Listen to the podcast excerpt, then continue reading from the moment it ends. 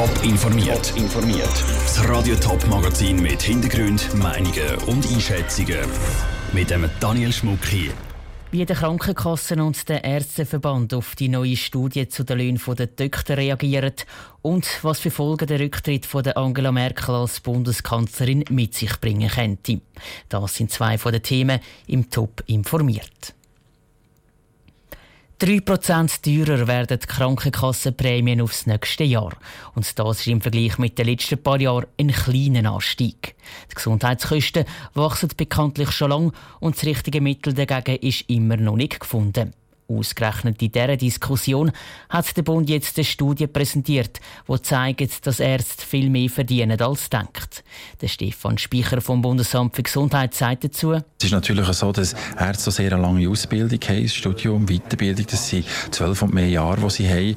Und da ist sicher auch ein schöner Teil von dieser Lohndifferenz gerechtfertigt durch die lange Ausbildung. Beim Lohn der Ärzte wird der Bund also nicht schrauben. Nur die Krankenkassen sehen das anders, wie der Beitrag von der Vera Büchi zeigt. 800.000 Franken verdienen Neurochirurgen durchschnittlich pro Jahr und sind damit Spitzenreiter in der Studie vom Bund.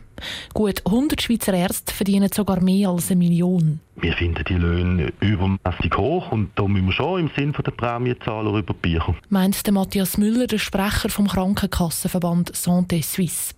Die Löhne der Ärzte zeigen aus seiner Sicht, dass die Preise im Gesundheitswesen zu hoch sind. Wir sehen einfach, dass sehr viele Ausreißer nach oben da sind, wo einfach Prämien und Steuerzahler am Schluss die Rechnung begleichen und das muss man jetzt genauer anschauen. Und dann muss man entscheiden, was man wo macht. Es wäre jetzt sicher noch zu früh, ganz konkrete Forderungen zu stellen, welche Ärztegruppe wie viel verdienen Die Studie ist aber auf jeden Fall Anlass für die Krankenkassen, um Debatten um Ärztelöhne zu lancieren. 180 Grad umgekehrt sieht die Ärztevereinigung FMH. Der Vizepräsident Christoph Bossart warnt, dass Ausnahmefälle wie Neurochirurgen nicht Grundlage für eine Lohndiskussion dürfen sein. Wenn ihr 0,5% Neurochirurgen habt, wenn ihr so wenig habt, wenn Sie das verteilen auf alle Allgemeinmediziner, bleibt für jeden nicht viel übrig. Die Studie zeigt nämlich auch, dass die Grundversorger, also ein Hausarzt zum Beispiel, deutlich weniger verdienen. Im Schnitt gut 260.000 Franken pro Jahr. Und der Christoph Bosser vermutet, dass viele Leistungen der Spezialisten eben gar nicht über die Grundversicherung laufen. Dann ist es gerade bei den Spezialärztinnen und Ärzten häufig so, dass ein grosser Anteil aus dem Zusatzversicherungsbereich kommt, wo bös gesagt wie jede andere Privatversicherung auch nicht solidar finanziert wird, sondern rein risikofinanziert. Darum können wir auch nicht schliessen, dass höhere Löhne von Spezialisten zu höheren Prämien führen. Die Studie vom Bund die hilft da nicht weiter. Die Einkommen der Ärzte sind nämlich nicht aufgeschlüsselt worden nach den Teilen, die auf die Grundversicherung gehen und den Teilen, die über eine Zusatzversicherung finanziert werden. Das ist ein Beitrag von der Vera Büchi. Die Neurochirurgen sind wie gehört die Spitzenreiter mit über 800.000 Franken Jahreseinkommen. Am anderen Ende der Skala stehen Kinder- und Jugendpsychiater, die im Schnitt gut 180.000 Franken verdienen. Seit dem Morgen um 8 Uhr hocken die Zürcher Kantonsräte im Rathaus. Sie haben heute zum Beispiel über die Zukunft der integrierten Psychiatrie Winterthur oder über die Aufnahme von Bootsflüchtlingen entschieden. Die meisten der Kantonsräte haben jeden Montag frei, arbeiten also nur 80 Prozent, damit sie an die Sitzungen im Rathaus gehen können. Um das auszugleichen, kommen die Kantonsräte Spesen über. Und genau diese Spesen kritisiert heute das Bundesgericht. Sarah Frattaroli berichtet aus dem Rathaus Zürich. Eigentlich hat das Bundesgericht die Spesen der Zürcher Kantonsräte nur angeschaut, weil auf einen Teil dieser Spesen keine AHV-Abgaben gezahlt werden. Das soll sich nach dem Bundesgerichtsurteil bald ändern. Zu reden geben jetzt aber nicht die AHV-Abgaben, sondern vor allem, wie viel Spesen die Kantonsräte bekommen. Nämlich um die 20.000 Franken im Jahr. Diese Spesen sind eher am unteren Limit, ist der FDP-Kantonsrat Hans-Jakob Bösch überzeugt. Wenn man die Sitzungszeit reinnimmt, inklusive der Kommission und der Vorbereitungszeit, dann kommt man plus minus eben auf die 20 bis 30 Prozent, die ein Kantonsratsmandat ausmacht. Und eben, wenn man dann die 20 bis 22.000 Franken gegenüberstellt, die ein Kantonsrat an Sitzungsgelder und Spesen überkommt, dann denke ich, ist das angemessen. Andere Kantonsräte sind auch dieser Meinung, sagen sogar das Kantonsratsmandat sei, wenn sich einer richtig reinhängt, 40 Prozent stellen. Das Bundesgericht kritisiert in seinem Urteil aber, dass ein Großteil der Spesen pauschal ausgezahlt wird. Also ohne dass die Kantonsräte belegen müssen, was für Kosten sie haben für ihr Amt. Damit das Ratsbüro sich nicht all Monate durch einen Berg voll Quittungen muss kämpfen ist das auch sinnvoll, findet der SP-Kantonsrat Markus Spät.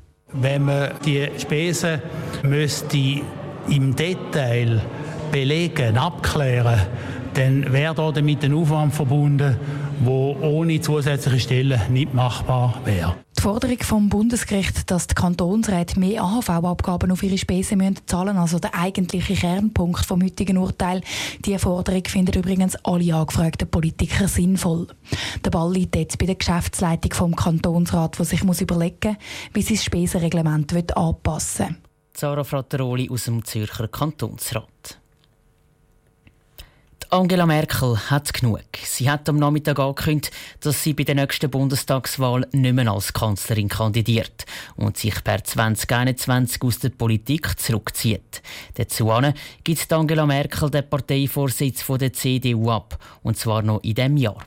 Im Gespräch mit dem Michel Eckimann sagt der deutsche Politikwissenschaftler Klaus-Peter Schöppner, dass der Rückzug von Angela Merkel ihr Leben nicht unbedingt leichter machen wird. Es ist schlimmer in Deutschland, dass die Ergebnisse für die CDU jetzt derzeit so schlecht sind und dass sie von daher im Gegensatz zu dem, was sie immer gesagt hat, jetzt äh, ab äh, Dezember Abschied vom Posten des Parteivorsitzenden nehmen wird. Damit hat sie natürlich in der eigenen Partei äh, stärkere Kritiker, als das bislang gewesen ist. Bis 2021 will sie Kanzlerin bleiben. In der Partei verliert sie an Rückhalt, haben Sie gesagt. Verliert sie auch als Kanzlerin an Macht durch diese Ankündigung, definitiv nicht mehr antreten zu wollen? Naja, es hat sich in der letzten Zeit herausgestellt, dass es im Prinzip zwei Angela Merkels gibt. Sie ist unantastbar, was ihre Außenpolitik anbelangt und äh, wenn es darum geht, die Position Deutschlands gegen Trumps, gegen die Putins und die Erdogans aufrechtzuerhalten. Man muss allerdings auf der anderen Seite sagen, dass sie die innenpolitischen Themen vernachlässigt hat. Und denken Sie, Angela Merkel ändert jetzt auch ihre Politik, da sie vielleicht ein bisschen freier auftreten kann?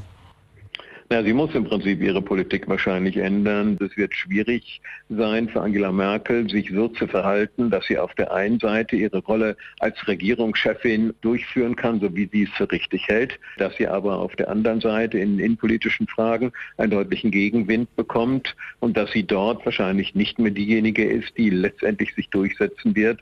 Sagt der Klaus-Peter Schöppner im Gespräch mit dem Michel Eckimann.